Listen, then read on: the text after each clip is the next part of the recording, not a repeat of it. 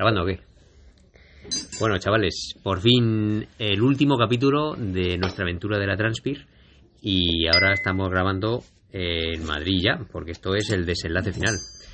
Y tenemos a nuestro invitado de lujo, a, al público con nosotros. Bueno, yo creo que los invitados somos nosotros, que nos han invitado aquí a una comilona en casa de los padres de Puli, que, Sí. que muchas gracias, ¿eh? Madre mía. No, nada, yo, vamos, encantados, chicos. Esto había que hacerlo antes de que marchaseis para Finlandia y, y sobre todo que nos contaseis un poco, pues eso, estas preguntas que nos hemos hecho durante el- la comida o que os he hecho yo, para que la gente sepa un poco más dónde os habéis metido. Porque menudo carrerón. Bueno, pues como eh, si habéis seguido los vídeos del canal de Julián, eh, sabéis que terminamos muy contentos y en muy buena posición. Terminamos segundos al final y quedaba por hablar pues de la última etapa y, y un poco hacer el resumen, ¿no? De cómo terminamos. Mm. Entonces, ¿por dónde quieres que empecemos, Julián? Bueno, yo creo que, pues por seguir un orden, podemos contar la última La etapa, última etapa, y luego ¿no? hacer un Muy bien. resumen general, ¿no? A lo mejor. Eso es. Pues la última etapa eh, era había más subida que bajada, no al revés, perdón. Había más bajada. más sí. bajada que subida y solo había un tramo cronometrado justo al principio de la etapa, que casi Sí. casi no daba tiempo ni para calentar. Sí. Sí, además era. Bueno, nosotros íbamos con un poco. Yo, por lo menos, personalmente iba con un poco de estrés porque. Yo nos, también. Nos habían recortado bastante los terceros en los últimos dos días. Nos iban metiendo tiempo. Sí, Eh, era muy difícil que nos quitasen la renta que llevábamos de casi. Casi nueve minutos, ¿no? Sí, Llevábamos. creo que 15, ¿no? Eran los que llevábamos al final. no. Eh, yo, ¿Nueve eran? Sí. yo creo que al final no llegaba ni a nueve minutos Joder, es que, claro. de diferencia. ¿Cómo no vamos a estar estresados? Sí, sí. Sí. Que, a ver, era difícil que nos quitaran tanto tiempo en un, en un- solo en un tramo cronometrado, porque nos venían quitando unos 5 o 6 minutos por tramo normalmente, o sea, nos habían recortado a lo mejor eso, 10 minutos en los días de dos tramos, ¿no? Sí, Pero, claro, íbamos... pero a- estábamos eh, nerviosos porque no sabíamos ni quiénes eran. Mm. Yo, ya lo habíamos Claro. contado en los otros podcasts que, que no, no les hemos visto en toda la carrera y queríamos controlar un poco la situación, Mm. pero no llegamos ni a verles y en la salida estuvimos buscándoles. Yo, ¿te acuerdas que dejé Sí. la bici aparcada y me Sí, fui a sí. dar un paseo eh, para, la Sí. ge- para intentar buscar sus dorsales? Así rollo espía, ¿no? Rollo a ver si encontrabais a alguien que, que, que que, era- que que fuese ese equipo. Sí, Sí, a pero ver es que si- salían en otra en otro cajón. Los cajones no iban por tiempo, sino que eran los cajones del primer día. Sí, Seguían, o sea, eran, era el cajón Los que mismos. conservabas durante toda la, la carrera. Vale. Mira, eso es algo que podían haber modificado. Mm. Podían haber modificado los cajones por orden de, De clasificación. Entonces, los que íbamos los primeros, Salir juntos. salir juntos. Y al menos sabes No con les hubiera quién estás costado nada. corriendo, No, y sabes con quién estás compitiendo. Claro. Mm. Claro, es, es que a lo mejor si alguien no está familiarizado co- con este tipo de carreras, ¿no? Aparte del tema COVID, como todos Mm. sabemos que ya hay que esca- escalonar las, las salidas, eh, el tema es que al ser tramos cronometrados, la gente podía, digamos, tardar entre los tramos no cronometrados. Vosotros, por ejemplo, ¿eh? por poner un ejemplo, lo podíais hacer en una hora y media, estoy hablando por hablar, pero ese mismo equipo podía tardar en ese tramo no cronometrado dos horas, de manera que no coincidíais nunca No. en lo que es la subida. O sea, es una contrarreloj para mí. eh, en- en- a toda vamos en toda regla porque realmente estás haciendo tu mejor versión sin tener ninguna referencia de, Mm. de tus eh, rivales directos no eso a lo mejor a la gente le aclara más por qué no sabíais quiénes Sí. quiénes eran ellos no Íbamos sin referencias, claro totalmente. sí. eso sin referencia alguna Solo sabíamos el número de dorsal y de hecho yo me equivoqué porque pensaba que llevaban un número que no era y el día anterior eh, salimos, le dije a Julián, mira, son estos los que van terceros. Los holandeses, Los los holandeses. se llaman Team Mallorca. Digo, pues yo qué sé, digo, se querrán ir a vivir a Mallorca. Claro, vivirán esto allí, algo. sí, sí. Y entonces eh, hicimos uno de los tramos y le dije, Julián, vamos a dejar que entren los holandeses primero. Y de hecho entraron primero y les cogimos. Y entonces ya ahí nos relajamos y dijimos, bueno, ya les vamos a meter una minutada. es verdad eso El día anterior, es verdad. Sí. Y no eran ellos. Nada, nada, nada, nuestro gozo en un pozo. Así que, bueno, así que nada. Pues nada, hicimos la subida, hicimos la el, subi- el primer tramo a muerte. O sea, hicimos una subida muy, muy fuerte. ¿eh? muy fuerte. De hecho, demasiado fuerte porque habíamos desayunado Mm. solo una hora antes y Sí. yo estaba un poco lleno del desayuno. Hicimos un tiempo muy bueno ese día, Sí. ¿eh? A nivel incluso general. En de todo. general, Sí, sí. Y, a- y además que no queríamos arriesgarnos, y ahí voy a sacar el tema de, de las precauciones del señor fraile, tío, y de, y, de las, y de lo maniático que soy. La noche anterior, a falta solo de una etapa, eh, me di cuenta, bueno, estuvimos repasando las pastillas de frenos, y, y a mí me quedaban todavía bastante pastillas de frenos después de haber pasado la tormenta. Pero por si acaso fui a bajar, eh, fui al garaje donde teníamos las bicicletas a cambiar las pastillas. Y tardé un montón que Julián me dice, ya pensaba que te había pasado algo, si necesitabas ayuda, tal. Porque al cambiarlas todavía me rozaba un poquito, ¿sabes? Y bueno, quité y puse las pastillas 10 o 15 veces hasta conseguir que no me rozara nada, porque soy un maniático con eso. Y- Y luego eh, me di cuenta de que el líquido tubeless se me había hecho pelota. Sabes que eh, a, a veces el- el- la goma que tiene el líquido tubeless se condensa o se pega y se te hace una pelota. ¿Mm? La verdad es que no sé por qué se me hizo pelota, pero bueno. ¿Y eso eh, cómo lo notas? Porque la cubierta tiene otra Cuando coja, o- no, cuando coges la rueda, la sacas y la meneas la rueda y suena clan clan clan clan clan clan. Entonces es que vale, llevas una pelota No de llevas líquido, llevas Claro. una Llevas pelota. una sí. pelota. Entonces- Hostia, no sabía yo. Entonces, a, un- a falta de una etapa, yo no me quería arriesgar a, a pinchar y que no tuviera líquido tubeless. Y de hecho, pincharon dos personas. ¿Te acuerdas Sí. que nos encontramos Sí, sí. en la última, en el último tramo Bueno, cronometrado? es que era un pedregal. O sea, la bajada, eso, la subida fuimos a muerte, empezamos a bajar. Mm. Bueno, iba, iba Luis delante y yo me calcé sendas hostias allí en, en esa bajada. Me calcé una primera, era, era un sendero muy estrechito. eh, en un lado tenías la pendiente y eh, la pendiente, digamos, hacia arriba y en el otro lado era un escalón y la pendiente para abajo. Lo que pasa es que estaba eh, como disimulado entre helechos. O sea, no veías el escalón, sino que veías helechos y iba con muchísima fatiga y muy cansado y, y es que no iba, no cogía, en fin, no pillaba el sendero bien.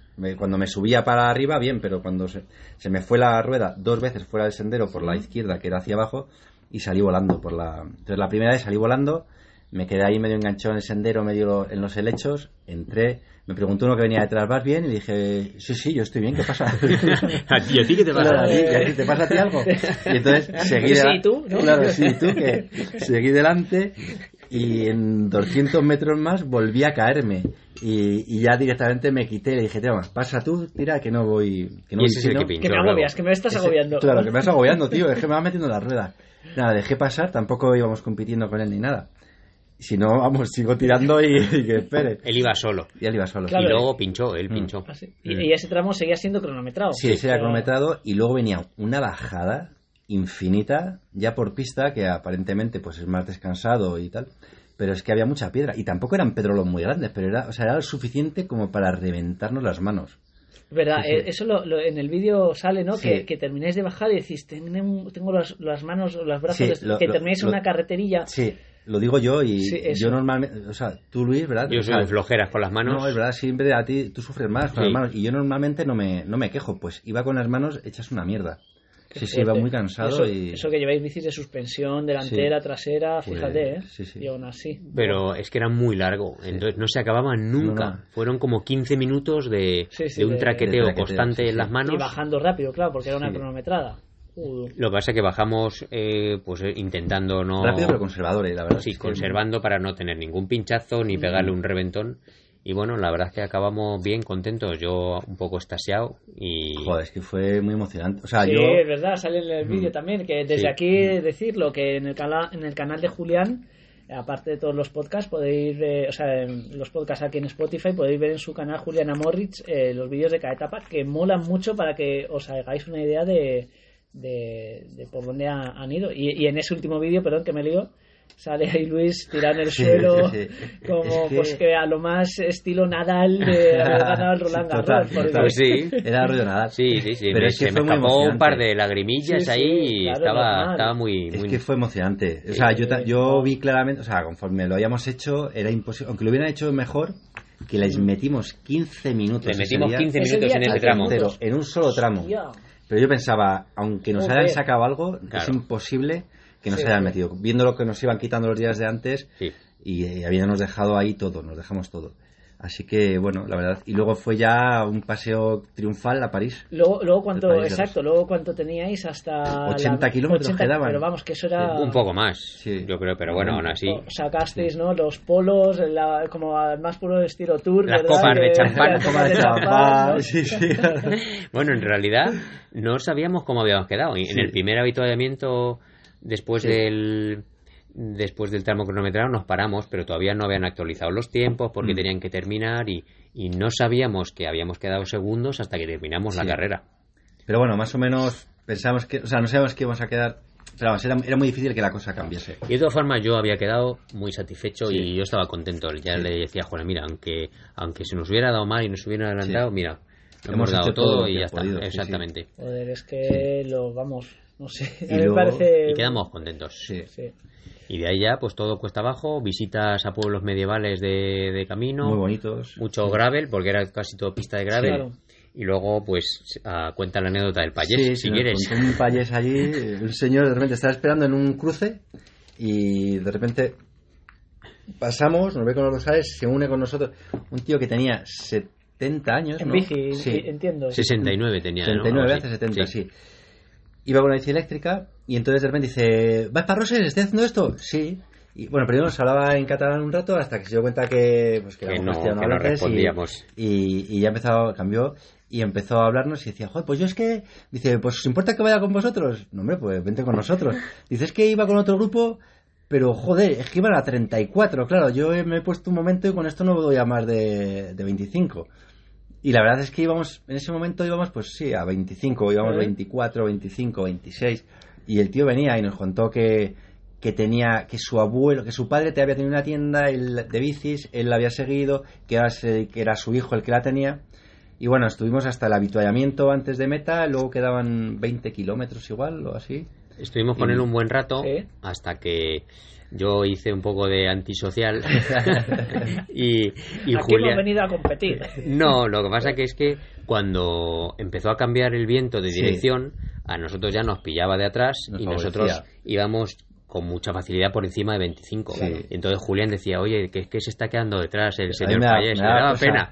Sí. Y yo, tío, Julián, que tenemos que terminar, nos quedaba todavía Claro, un huevazo, más de una hora. no hay que olvidar que Sí. estabais compitiendo. Que... Bueno, y queríamos, ter- Queríamos yo- terminar, queríamos terminar. Que- A eso voy, que Sí. lleváis compitiendo Sí, desde la sí. desde lleváis siete días. Claro. Y el tío nos acompañó bastante tiempo. En el, en el habituallamiento último se quedó a esperarnos, tal, pero luego ya, según íbamos cogiendo velocidad, yo pues, pues eso, le hice un poco el antisocial. Bueno, es, es, es, es Sí. lo normal. yo Bueno, creo. el tío muy majo. ¿eh? Luego en El meta apareció Sí. y vino a darnos la enhorabuena. eh, no sé si estabas tú, a mí me presentó a su hijo y todo. Sí, Dice, sí, "Mira, sí. sí estabas, Hasta ¿no?". mis padres le conocieron. Sí, sí, Ah, sí. sí. Este es mi hijo, no sé qué, que ha venido a buscarme porque había ido a buscarle. El tío se chupó pues los últimos 50 kilómetros, yo creo que se hizo. vamos, Sí, sí, eh, claro. Molaba. Sí, a mí me moló mucho rato. Cacho. porque era un tío, iba con eléctrica, pero un tío pues Sí, casi sí. 70 años. Sí, y, y bueno, la anécdota de Julián Mecha Corta es que cuando, cuando, Ah, cuando le dejamos colgado al, al señor, entonces eh, le dije a Julián, joder Julián, es que tampoco vamos a, a bajar la media de 25 por hora para, para que este señor nos pueda seguir. Y me dice Julián, bueno, vale, es razón. Y de repente empieza Julián a ir a toda hostia. Y entiendo, le digo, pero iba a toda hostia, ¿sabes? Y yo me empieza, iba con la lengua afuera en todas las cuestas arriba y le digo, ¿qué hace Julián? Bueno, a mí me has dicho que vayamos más rápido. Y le he dicho, no, no que subas la media, te he dicho que no la bajes, que no es lo mismo. Yo soy un soldado, ¿sabes? Entonces, yo entiendo que hay que tirar y, y tiro. Y entonces no. ahí se puso a todo Ay, trapo. Y es- otra vez me llevaba a toda hostia, ¿sabes? Y yo, ¿dónde va Julián? Que yo ya yo estoy para estos sofocones, yo iba follado. A, a todo esto después de casi 800 kilómetros ¿no? que habréis hecho en total de la carrera. Sí, un pelín menos. más, ¿no? Sí. Nos ha salido. No, 800 no, no, no, ¿no? que va, salían menos. eh, ¿Sí? Sí, sí, sí. Sí. Eran siete días. Sí. Bueno, no, no- Bueno, no creo que mucho menos. No ¿eh? me acuerdo, la verdad que no A ver, sé. Bueno, da igual, después Pero de bueno, 750 sí, a 800 pero bueno, sí. kilómetros. Sí. Y, pero al final, no, nosotros no, los que se calentaron, tíos, eran los vascos. Eso es lo que yo decía. Y es que nosotros no tenemos otra marcha, nosotros es- siempre es a tope. ¿sabes? Acabaron ese día, o sea, ese día era como si no hubiera mañana. Lo- Los vascos son los que quedaron Los Primeros. quedaron primeros. Iban con además una pareja también muy majetes. Súper majo, Sí. súper majo, sí. Eran ellos y luego otra pareja que competían en la, en la en masculino normal, digamos, de juventud. Y... Pero eso no eran vascos. los No, que- eso no, eso era un... O sea, estaban los vascos y luego esta otra pareja que era también muy majetes. Sí. Y, y se engancharon ahí, hicieron un tren que íbamos con ellos al principio y un momento que dijimos, bueno, bueno, tirar y acabar vosotros. Ya no- o sea, ya no había competición, daba igual llegar. Media hora antes que después. Sí. Y esto, o sea, que nuestro, mi calentón fue un momento, pero estos tíos fueron calentados desde, desde el primer avituallamiento. Bueno, uno de los vascos, el al Iker, este que era un tío muy grande. Ese tío tenía que ir moviendo ahí vatios por, por todo el resto. Mm. Bueno, Tenía el otro era más pequeño y le daba igual, ¿eh? Como iba Sí. también. Joder. Sí, sí. Sí. Bueno, pues terminamos muy emocionados. Las familias nos estaban esperando.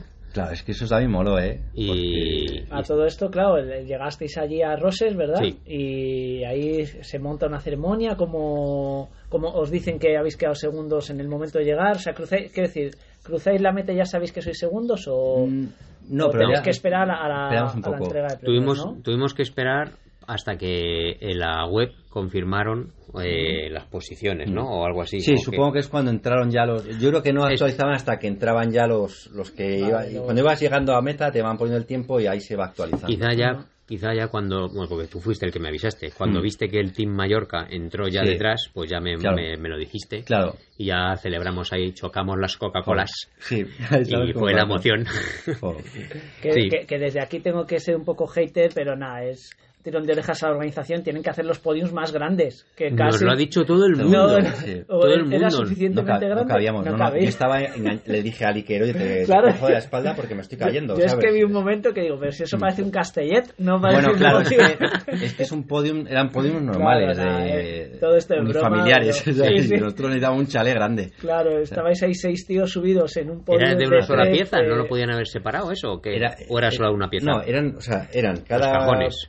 Era para una persona. Sí, pero digo que esta- los tres juntos eran de una sola pieza Ah, no, o yo estaban eran- juntos. Creo que eran tres piezas. Pues por eso digo, los podían haber separado. Ya. Sí, pero bueno, el caso es que no entrábamos. O sea, Sí. Yo, dos en uno, yo Ya. estaba así y Sí, menos sí. mal que, ya te digo, yo le eché así la mano al hombro fue, fue gracioso Mm. porque yo digo, se van a caer, se van a caer, pero no. no. Pues todo, todo el mundo nos ha dicho lo mismo. Sí, lo es, ha dicho, ¿no? es que a ver si ponen un podium más grande tal. Hombre, hombre, una, un podium de una carrera de esas, Sí. joder, cuanto menos, yo que sé. Bueno, Eh, pues Pero vamos. eh, nos dejaron un tiempo para refrescarnos y Mm. tomar algo porque había que esperar hasta las seis y media, así, una hora o dos horas. Y luego pues fue la ceremonia de entrega de premios que en otros años han hecho han hecho una especie de catering y, y invitaban también a, a tomar ahí un pisco labis. Este año no había nada tampoco. Este año igual por el tema COVID Sí, quizás, sí, ¿no? El- Sí, no había, no había nada. Y bueno, pues ahí nos dieron unos trofeos bonitos por Joder, la... Bueno, quedamos segundos de la etapa, quedamos Sí. segundos de la etapa y segundos de la general. Y nos dieron unos trofeos muy chulos, tío. Y Joder, estoy súper orgulloso. Yo lo miro ahí todos los días. Hay que decir que el trofeo muy bonito, pero no nos dieron nada de, de regalo ni de, Sí. de sponsor. A, a mí me ha parecido... útil, ¿no? lo más- a mí me ha parecido bastante... Bueno, pero eso por las marcas, la verdad que se podían tirar más Sí. Por eso digo, Pero teniendo, bueno. teniendo, joder, Julián, en Sí, una carrera de siete días Sí. que no te den Ya. unas cubiertas de Pirelli, que Sí. era un patrocinador, una camiseta de Orbea, bueno, nos Sí. dieron esa, pero pues la dieron Sí. a todo el mundo. Sí, Pi- Y no- bueno, Pirelli, tengo que decir que daba unas cubiertas al ganador del reto Pirelli, que era el. que era, bueno, bueno, hicieron rollo. un sorteo. Teniendo sí. los sponsors que tenían, Sí, sí, sí. se ¿cómo- podían haber o, tirado más o el una- rollo. que nos hubieran comprado unas herramientas, yo que sé, algo, algo de verdad es que ciclismo, tío. raro, porque es que en Sí. cualquier carrera de, De un día, día, de un día sí. te dan unas bolsas de corredor que casi mucha Claro. gente No, que no va a correr va por la bolsa. Solo eh. al primero le dieron eh, una bolsa de caldo aneto. Con- ¿Tú te crees, tío? A los primeros les dieron un ca- un ca- una caja con productos de Aneto, no sé qué, sí, te- sí. no sé qué tendría ahí, dos bricks de caldo Aneto. Tendrían, sí, sí, supongo. El caldo de Sí. pollo, que hay que decirlo que está buenísimo. Sí, el día de la Bueno, tormenta. a mí no me gusta nada esto y. Yo- claro, yo bebí caldo entraba- pollo. Sí. Entraba solo, Bueno, ¿no? yo bebí igual dos litros, sí, sí, calentito. Bueno, Sí. pues, pues desde aquí un llamamiento a patrocinadores que han quedado segundos de la Transpir. A ver si. A ver si nos oís. a ver no- si alguien tiene, Sí. yo que sé, material que probar o. Y luego, yo, o sea, yo quiero, tener también unas palabras para la para la organización, porque creo que al final, o sea, estuvo muy bien organizada, eh, Sí. creo que es un- una carrera muy complicada, muy complicada de organizar, eh, no solo ya debe ser a nivel permisos conseguir que te dejen pasar por todos los sitios que hemos pasado, sino luego, bueno, hubo que, tuvieron que improvisar en, en situaciones que creo que no es fácil. Cuando pasamos por Lourdes, eh, pues resulta que cambiaban, esto creo que lo comentamos ya en el podcast, cambiaban el, eh, las direcciones de la calle cada 15 días, y entonces esto no, no, lo sabían y no podíamos pasar por donde ponía el track. Entonces ellos tuvieron que, que esperar, agrupar corredores, ir haciendo eh, traslados, digamos, eh, organizados en grupo. Organizados en grupo para pasar Lourdes. O luego, eh, pues el día del tormentón también, me imagino que se comieron un buen marrón. En fin, yo creo que, que, que, ha estado muy bien organizado, porque, o sea, que es complicado mover a tanta gente sí. en un medio que es, es difícil, ¿no? La montaña. Y yo creo que sí, sí, en ese aspecto creo que lo han hecho muy bien. Los horarios en general han funcionado muy bien. Sí, no eran horarios griegos. No, no, no, no era eh, la hora es esta y a esta hora se sale. Hemos, a esta hemos hora salido se hace. puntuales todos los días. Sí, ¿eh? a esta hora se dan los premios y a esta hora y si fallaba era por el alcalde de turno que se retrasaba cinco minutos. Sí. Entonces todo, la verdad es que muy bien, sí, sí. Pues yo tengo una pregunta en cuanto a logística y demás, ¿no? Que a lo mejor para gente igual nosotros lo damos por hecho. Bueno, yo esta pregunta justo, ¿no? Pero cómo, gente que no, que no corra este tipo de carreras, ¿cómo hacéis el tema track? Eh, ¿Os lleváis ya los track metidos en el GPS desde casa? O, o, o, allí, digamos que el día anterior dan unos links para que descarguéis los tracks? Los tracks los mandan por correo a todos los participantes que estamos en su lista. Pues lo, lo mandan una semana antes, una semana una antes semana como antes. mucho, como mucho una semana antes. O, o, sea que luego esos tracks realmente no cambian mucho durante la prueba. No. Porque eh, en algún podcast he oído que, que os han cambiado algún tramo, Sí. ¿no? Correcto. Uno lo cambiaron y, bueno, pues claro, tienes que buscar, te avis- nos avisaron dos días antes para que tuviéramos tiempo de, de, Vale. de volver a meterlo en el, en el Garmin, ¿no? O cada uno en el aparato que lleve. Y, y el tema navegación, eh, porque cuando quedé con vosotros en Torrelodones, eh, el último entrenamiento, bueno, que yo hice con vosotros, el vuestro montaríais algún día más, eh, decí- eh, decíais que, ¿no? que no sé quién, Luis, que ibas a ser el que más iba a guiar, Sí, o, sí, sí. supuestamente. No, Supuestamente. supuestamente y fue como fue, ¿eh? Y gracias a Dios. ¿Y, y cómo veis el tema de navegar? O sea, quiero decir, para este tipo de pruebas, eh, ¿hace falta tener una experiencia de uso de GPS grande o simplemente con leer un track si te desvías? No sé, porque hay mu- creo que es una Mm. pregunta que mucha gente puede decir, "Jo, es que esas carreras a mí, ya independientemente del tema físico y demás, eh, no- es que nunca navego con track, entonces yo solo hago carreras balizadas. Eh, ¿Veis que se pueda, que, es, que sea sencillo? Yo creo que es fácil. pero Tiene, tiene sus complicaciones. Y yo, por ejemplo, bajando, pues era un desastre, porque vas muy rápido, eh, vas mirando más para adelante que para, para abajo, para manillar, ¿no? Porque tienes que ver... Y, y la verdad es que yo me, me pasé varios cruces, entonces normalmente, Iván, pero es una cosa que ya sabíamos y que a mí me pasa. Y Luis en eso, la verdad es que yo, yo flipaba porque en las bajadas más así complicadas, eh, yo decía... yo Luis decía, puede ir con "Bueno, un ojo sabía". mirando el GPS Ya. y con otro mirando al Sí, frente, ¿no? Te lo juro, y así es como iba. Y es que yo no me lo explicaba porque son unas bajadas que es que no puedes fallar, Hostia. tío. Te metes una que no veas. Y no, la verdad es que lo ibas, lo ibas, bueno, lo seguiste muy bien. Hubo muy pocos. Y, y, y si nos pasábamos era Eran 10 cuestión metros, de metros. 20 Sí, sí, metros. frenazo y enseguida. A ver, de todos modos también el, los Garmin te avisan El Garmin te avisa si Sí. te sales del, Mm. del trayecto, te dice "Des- desvío de trayecto. y te pita. Pero bueno, también la cuestión es intentar mm, no, no salirte Claro. para perder, no tener que volver a subir cuesta Claro. arriba porque te sales cuesta abajo y Igual no necesitas claro. no necesitas mucha experiencia, la vas No. aprendiendo Mm. con el día a día. Lo único que bueno, hay gente que le presta más atención, hay gente que le presta menos Mm. y hemos ido con unos que es que se pasaban todos los cruces. Sí.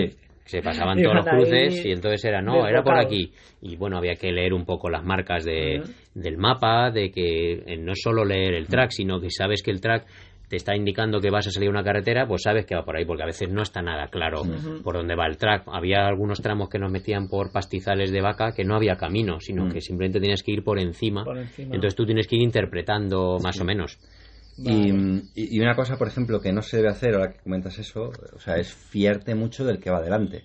Mm. O sea, tienes que ir mirando siempre porque, eh, sí, o sea, si vas siguiendo, y, sobre- o sea, lo peor es en las bajadas y sobre todo en las pistas rápidas, porque Mm. ahí igual vas a 60, 70 es lo máximo que yo he visto que, que Sí, ahí te días. puedes pasar un cruce. Claro, hay que y pasar un cruce hasta que te avisa el 500 metros, claro, hasta que te avisa el Garmin, cuenta. tú no verás el subidón que te tienes que meter luego. Claro. Y si vas siguiendo gente y no prestas atención, es eh, bueno, Bueno, Bueno, te- eso- pasa, pasa un buen grupo, pero lo Sí. malo lo, y lo malo puede ser es que se da cuenta uno, pega el frenazo Sí, sí, sí, es y otra. luego todos los que van detrás Bueno. tienen un buen ostión, como Ah, ya le pasó a Como Julián. me pasó a mí en el 2000, que fue 18. Sí. Que fue cuando tuviste que abandonar. Tuve que la abandonar carrera. en la segunda etapa, pues por una Ujú. cosa de estas, pegar un frenazo, íbamos en una grupeta y hostia, no al canto. Y yo me hice daño. Mm. Yo, yo os quería preguntar también, porque habéis hecho los podcasts y demás, el problema que tú tienes de la horquilla, esos problemas en este tipo de carreras, sobre todo a nivel logístico, ¿cómo lo organiza la, la- o cómo lo gestiona la organización, mejor dicho? Porque yo sé, por ejemplo, de vídeos que he podido ver que tipo carreras, eh, la, la Cape Epic y demás, tienen talleres que incluso puedes comprarte una rueda. Llega a ser tan llega a ser tan así, o sea, tú puedes llegar a final de etapa y decir, oye, necesito una llanta que la he partido. En tu caso, una horquilla, eh, ¿te, te cobraron ese mantenimiento Bueno, o cómo, cómo va esto? Si Mm. nos podéis hablar de, del tema de taller. En, bueno, en todas las carreras te ofrecen diferentes marcas, servicio mecánico, también servicio de fisioterapia o de masajes, servicio, ¿qué más servicios? Bueno, básicamente... Masaje tailandés por las noches. Y ya de ahí para arriba, ¿no? Y de ahí para arriba. Y otras cosas que no queremos hablar. Lo que pasa que nosotros, pues bueno, pues buenos ahorradores y confiamos en nuestros conocimientos de mecánica, nos ahorramos el servicio de mecánica. Sí, porque al final, bueno, o sea, eh, para hacer el mantenimiento diario, que es básicamente limpiar la bicicleta, eh, encerrar la cadena, Y comprobar que todo comprobar funciona. que todo funciona, que no hay, si tienes un radio suelto, pues apretarlo, o, o las pastillas de freno, que yo las tuve que cambiar también un día antes que tú. Entonces, esas cosas no las podemos hacer. Y no nos compensa, yo creo, pagar, eh, no sé, son 300 euros. 300 y pico Hostia, pavos. claro, eso claro. iba. O sea, eso se paga como aparte. Claro, Sí, sí, sí. Y- pero si tú tienes una avería y no has pagado esos 300, que en mi caso es lo que pasó, Sí. pues bueno, eh, una avería que no podíamos solucionar nosotros y lo llevé al taller. Mm, Afortunadamente también, o sea, llegábamos antes del mogollón y me cogí en la bici inmediatamente y le expliqué, bueno, tenía la rueda que estaba hecha un Cristo también, eh, súper descentrada. Y entonces me dijo, mira, eh, te vamos a hacer la revisión general de la bici, de la bici que son 50 pavos. En- incluye lavado, engrasa, o sea, bueno... o sea, lo que- cobran bien, ¿eh? Lo cobran bien, No lo cobran precio, bien. amigo, ¿eh? No, no, no. Pero me centraron la rueda, eh, que la tenía, Sí, que- Luis sabe cómo estaba, así que por aquello pensé, pues no está mal, Pues no está porque mal, la rueda estaba tela marinera. Que si llega hasta la rueda bien, te cobran 50 pavos por lavarte la bici Mm. y, y echarte cera en la Mm. cadena. Y luego dice, lo de la horquilla, pues tenemos que verlo, porque ayer estuvimos peleándonos con otra horquilla, no sé qué, también una, una Fox, no sé qué. Y bueno, al final me cobraron 25 euros. Se me salió la cosa Bueno, por pues- 75 pavos. Eh, Bueno, Bueno, eh, está bien. o sea, está bien, decir, estás está allí y lo pagas. es- no, exacto, Claro. y, y tener ese servicio, quieras Sí. que no, al final estáis Bueno. de competición, las bicis sufren. No es como cuando viajas, Mm. de- hablo desde mi experiencia, que eres muy conservador con la bici. Claro. O sea, ahí es- en el fondo yo veía bajadas que decía, madre de Dios, o sea, o sea, está muy bien que tengan esos Sí, servicios. y además te quedas tranquilo. Yo la Claro. verdad es que era un poco estrés. Estar sin la horquilla, lo pas- ese día lo pasé muy mal. ¿Cu- Eh, ¿Cuánto hiciste sin horquilla y qué, y qué avería tenías? Porque eso no me ha quedado claro. Bueno, eh, hice sin horquilla la última bajada cronometrada y luego hasta meta. ¿Y sin horquilla qué quiere decir? ¿Que estaba bloqueada abajo? ¿Estaba bloqueada arriba? bloqueada ¿no? arriba, pero como si fueras arriba. con una rígida. Ah, vale, o sea, era Sí, como bueno, si la dos- bloqueada de... dos dedos. Era como si llevas el bloqueo manual el para bloqueo cuando, manual la- puesto, cuando subes. Sí. Ah, y, vale, vale, y hundía vale. dos dedos, pero tenías que meterle muy fuerte para que hundiese esos dos Sí, dedos. que además te da rollo que hasta se rompa, ¿no? Claro, sí, sí, yo ya te quedas un poco ahí. Y, mm, y bueno, e- ese era el problema que tenía. Y cuando, cuando lo arreglaron, bueno, pues el, el- el problema era, tiene un, un rodamiento, la parte de- donde engancha el cable, y el, el rodamiento estaba, había petado. Estaba gripado o lo sí. que fuera, ¿no? Y entonces nada, pues me dijeron que no lo habían cambiado porque no tenían esa pieza, pero bueno, supongo que lo habían abierto, lo habrían echado aceite o alguna cosa y la verdad es que ya, ya funcionaba y a día de hoy funciona y así seguirá hasta que acabe la temporada. Y, y ya por terminar, y una cuña así un poco anecdótica de, en cuanto a mecánica, eh, os habéis decidido ya después de esta carrera que la tija pija no es tan... eh, Igual- o sea, igual igual- claudicamos, igual claudicamos. igual cae, ¿no? Y- Hombre, no, yo, ya llevamos hablando un tiempo, de hecho hicimos un podcast que ya, ya pensábamos que tenemos que ponerla y eso. Y en esta Transpir me ha sorprendido de que hubiera más pendiente de otros años o tramos más empinados y sí que le hemos echado de menos más de una vez Sí. la tija pija, porque hemos tenido que pegar el ombligo al sillín. A ti te ha sorprendido eso y a mucha gente le ha sorprendido que no, que no la llevásemos. Que no la ves. Sí, sí. La gente nos lo decía. sí, Nos sí. decía, ¿cómo bajáis? Y con tija clásica, tal. Y, Tija sí. clásica, es que es eh, old school. O sea, school, old school. alucina, ¿eh? Sí que hubiera ayudado, desde luego, ¿eh? porque había zonas que decías, madre mía. Había tramos que era difícil hasta subirse en la bici y no Sí. pegarse un ostión Sí. de lo empinado Claro, que estaba. Claro, claro, claro. Julián ha hecho quemadura de freno de disco, clásica, la clásica quemadura de... Yo no acabo una de estas sin los discos. Eh, Con el disco color quemado. bronce. Sí. Ah, sí, o sea, los has, los has quemado. Sí, Sí, sí, sí. se ha calentado tanto que está, Sí. está quemado. Hostia. Así que. Es que, es que tenéis que ver, de verdad, eh, eh, hacer una visita a YouTube, veis los vídeos que, me- que molan, eh, son nada más vídeos cortos de 5 minutitos, 6 minutos, y veis por dónde van porque es alucinante, ¿eh? Yo no me lo imaginaba así, fíjate, no sé. O sea que Es muy bonito, tiene. La carrera tiene de todo. muy recomendable, todo. ¿no? Mm. Quizás quizás menos popular que otras más famosas, pero nada que envidiarle, ¿no? Como se me ocurre Titan Desert, ¿no? Que todo el Buah. mundo Claro, tío. eh, la Titan Desert. son carreras con nombre, ¿no? Y Yo no la he hecho, pero es que eso es pedalear ahí por pista todos los días, que ¿no? tendrá su encanto también, sí. pero que quiero decir que está a ese nivel este tipo de carreras, Sí, sí, sí. ¿sí, ¿no? Está al, al nivel... eh, esta carrera no es tan famosa porque no está de, no tiene puntos UCI ni, y, tiene los premios que tiene otras carreras y su- Claro. no sé si es que se ha movido menos con los sponsors y como nunca han querido entrar dentro de- del sistema competitivo UCI o de que den puntos y de que eh, no lo sé, de que entren otro tipo de, de deportistas más profesionalizados, pues por eso no es tan popular, yo creo, pero vamos, que a nivel de exigencia es la hostia. Sí. es que, pff, ¿Quién bueno, organiza esta carrera? ¿Lo sabéis? Eh, Son unos catalanes, Catalanes. eh, no sé cómo se llama la empresa, yo creo que se llama Transpir, la empresa también. ¿Mm? Quizá, es- pero es- forma parte de un club ciclista, os lo tienen registrado. Sí, no sé. Sí. Es que os pregunto esto porque, bueno, yo lo poco que he hecho ha sido cicloturismo, o sea, carreras cicloturistas, perdón, Sí. ver, marchas cicloturistas, y había mucha diferencia entre una marcha que se hace en Madrid o en la zona centro o en Ávila o, o bueno, por donde la zona donde yo vivo, o marchas que se hacen tipo la Irati Extreme, la Larra Larrao, que se hacen por el norte de Navarra y, Mm. y demás, que, que, eh, o sea, son lo primero, vuestro formato, ¿no? Aunque sean pruebas de un día, eran pruebas en las que hay cronometrados un tramo o dos tramos. Ah. Y luego las entregas de premios son como mucho más, todo mucho más lúdico porque, por ejemplo, entregan premios, que esto, además te entregan premios, igual te dan un jamón Mm. o te dan un queso, te dan productos de la tierra o lo que fuera, y se lo dan al 100, al 200, al, al 700 y luego al penúltimo. Ah, Por ejemplo, en este, ¿sabes? O sea, no Sí, al último, sí, sino sí, al penúltimo. Entonces, molaba porque tú ibas ahí a la entrega de premios y, y, y- y lo habías hecho fatal. Y pero, oye, pues mira, el penúltimo y le aplaudían tanto casi o más que, que al al primero. primero. Seguro, Entonces, seguro. entonces mola, ¿no? Lo que me decís que a lo mejor es. Por eso os preguntaba, digo, porque pues yo creo que por ahí por el norte eh, hay ese tipo de tradición de ese ciclismo, pues quizás menos dentro de que son carreras y demás, pero menos estandarizado de, de, de la UCI o, o carreras más digamos más competitivas o que son más famosas por eso simplemente, ¿no?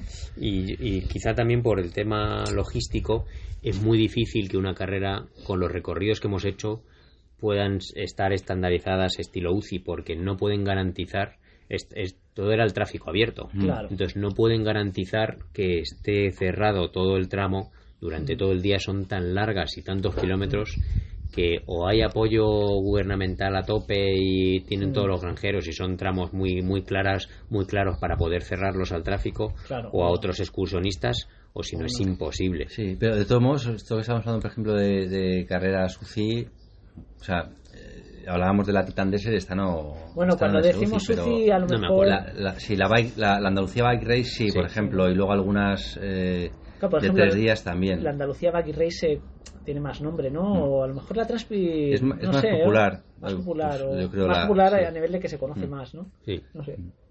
Joder, pues pues nada, desde aquí un aplauso a la organización y por supuesto a vosotros también, Sí. antes de Y- que se nos olvide. Y un, un abucheo, yo quiero un abucheo ¿Ah, sí? todavía. Sí, Bueno, no- buenísimo. no podía Ah, faltar, no podíamos no podía cerrar sin, hace Mío, mucho ¿eh? que no abuchábamos ¿eh? Sí, sobre todo yo, ¿eh? Y, joder, tío, a los de las fotos, que esto es otra empresa, Sí. pero que un truño ¿Qué, grande. ¿eh? qué empresa? Es que no me acuerdo Sport cómo se llama. Photograph era, Sport ¿eh? Photograph, no sé, puede ser. El, el tema es que el primer año que estuve en la Transpir, que fue dos, dos días, ya sabéis, eh, hicieron unas fotos muy buenas, o sea, de- en, en plena montaña, empujando la bici entre pastos con vacas, la verdad es que molaban, con unos colores todo guapísimo. Y este año, pues, o sea, yo he pagado el paquete porque pensé, joder, lo hicieron bien, pues no sé si sea la misma empresa, también tengo que decirlo, pero bueno, digo, pensaba, esperaba el mismo tipo de servicio. Y entonces, de repente tengo solo fotos, pagué 60 pavos Antes de... antes de eso porque dije, bueno, yo cojo ya el paquete, lo pago porque sí. Y resulta que me han ido mandando las fotos y solo tengo fotos de la salida, a veces alguna foto en asfalto, creo que tengo dos fotos, eh, lo que es en, en- en sendas, en sendas que no son ni sendas, es más bien pista. Y, y- y tengo algún día que no tengo ni foto. Y yo me pregunto, digo, joder, o sea, es que esto yo no es lo que he hecho. O sea, esta no es la Transpir que yo he hecho. Yo, si me das un servicio de fotografía, yo quiero ver fotos, pues de senderos, de subida, Mm. de bajada, de pista, que es un poco lo que de verdad creo que es donde está el espíritu de, de la Transpir, ¿no? No en las carreteras y la salida, que bueno, está, por supuesto que ahí te esperas alguna foto, es el sitio fácil Sí. pero me pareció súper cutre. Y de momento, bueno, se me han dado un email diciendo que, que muy mal, que estoy decepcionado con el servicio. Eh, estamos a martes, pues no, o sea, no han- no me han contestado todavía. Bueno, igual tienen más preguntas o tienen más emails. Les he pedido, luego tienes que buscarte tú también, entre las fotografías, que son casi entre mil y dos mil al día, tienes que buscarte Uf. por si el algoritmo no te ha encontrado el dorsal Ujú. y que es posible, bueno, pues entiendo que pueda ser eso, pero es un coñazo. Pero vamos, que después de verlas todas he recuperado alguna foto más, que se las he pedido. Y en el fondo es que si no me las dan, prefiero que me devuelvan la pasta. Pero bueno, si no, que me den ya las que salgo, en las que salgo por lo menos. Y, y claro, ¿no había la posibilidad de eso, ese paquete tú has pagado, pagarlo después? Porque yo las pues creo, que he ido... creo que puedes pagarlo después, sí. Y desde luego es un aprendizaje también, que o sea, no vuelvo a pagar el, eso de antemano, porque, bueno, Claro. puede pasar esto, claro. Y, y luego puedes, puedes Sí, pagar me también... parece raro, ¿eh? porque normalmente se suelen colocar en sitios. Sí. Además, para ellos, bueno, es su curro, pero quiero decir, Pues cada de- etapa te sacan dos fotos guapas en dos sitios. Pues de verdad que está. mm, había, o sea, me he visto todas las fotos y no había tantos sitios, o sea, quiero decir, porque podía ser que nosotros hubiéramos pasado antes de que llegase el fotógrafo, ¿vale? Ya, pero eso Y- no, eso, lo- y- eso, eso ellos lo tienen que. Sí, o sea, eso tienen que arreglarlo, ¿no? que Para empezar. Pero luego es que había zonas, que, o sea, había sitios que yo decía, es que en, en esta en esta etapa no he encontrado ni un sitio que diga, cómo mola, aunque yo no tenga la foto, pero que vea la foto de otro y digo, joder, qué pena no estar en, en- que no haber estado en ese momento cuando estaba el fotógrafo. No, no, es que no había fotos guays, Ya. ¿sabes? Entonces, bueno, una mierda. Pues nada. La verdad es que, pero bueno. Un es abucheo. Un abucheo. Eso total. lo tienen que mejorar, eso junto con el podium. Sí, Por favor. el podium más grande. Pues a mí no me quedan abucheos ya, fíjate. Aquí era bueno de bolletín. El abuelo Cebollete está muy contento. sí, sí, tío. Joder. Sí. Bueno, pues muchas gracias por escucharnos y por seguirnos los que habéis oído nuestro podcast diario de nuestro informe de las carreras y desde aquí os animamos una vez más a que veáis los vídeos y que nos sigáis con las siguientes tonterías y nuestras próximas carreras que todavía nos quedan unas unas pocas este verano. Quedan unas cuantas, sí. Sí. Así que mm, seguiremos contando. Seguiremos informando y escuchándoos. Y escucharemos también los viajes de Puli, porque Sí. Claro. de forma inminente tiene ahí. Sí, a ver, a ver si no adelantamos nada, pero bueno, a ver si la semana que viene, a ver si el siguiente podcast os puedo contar algo, interesante. Venga. Y este ha sido nuestro primer podcast en el que estamos los tres reunidos en el mismo sitio. El próximo será otra vez a distancia y se nos han acabado Claro. las vacaciones. Venga. Un Venga, abrazo. pues, un abrazo para todos. Un abrazo, chao. Chao.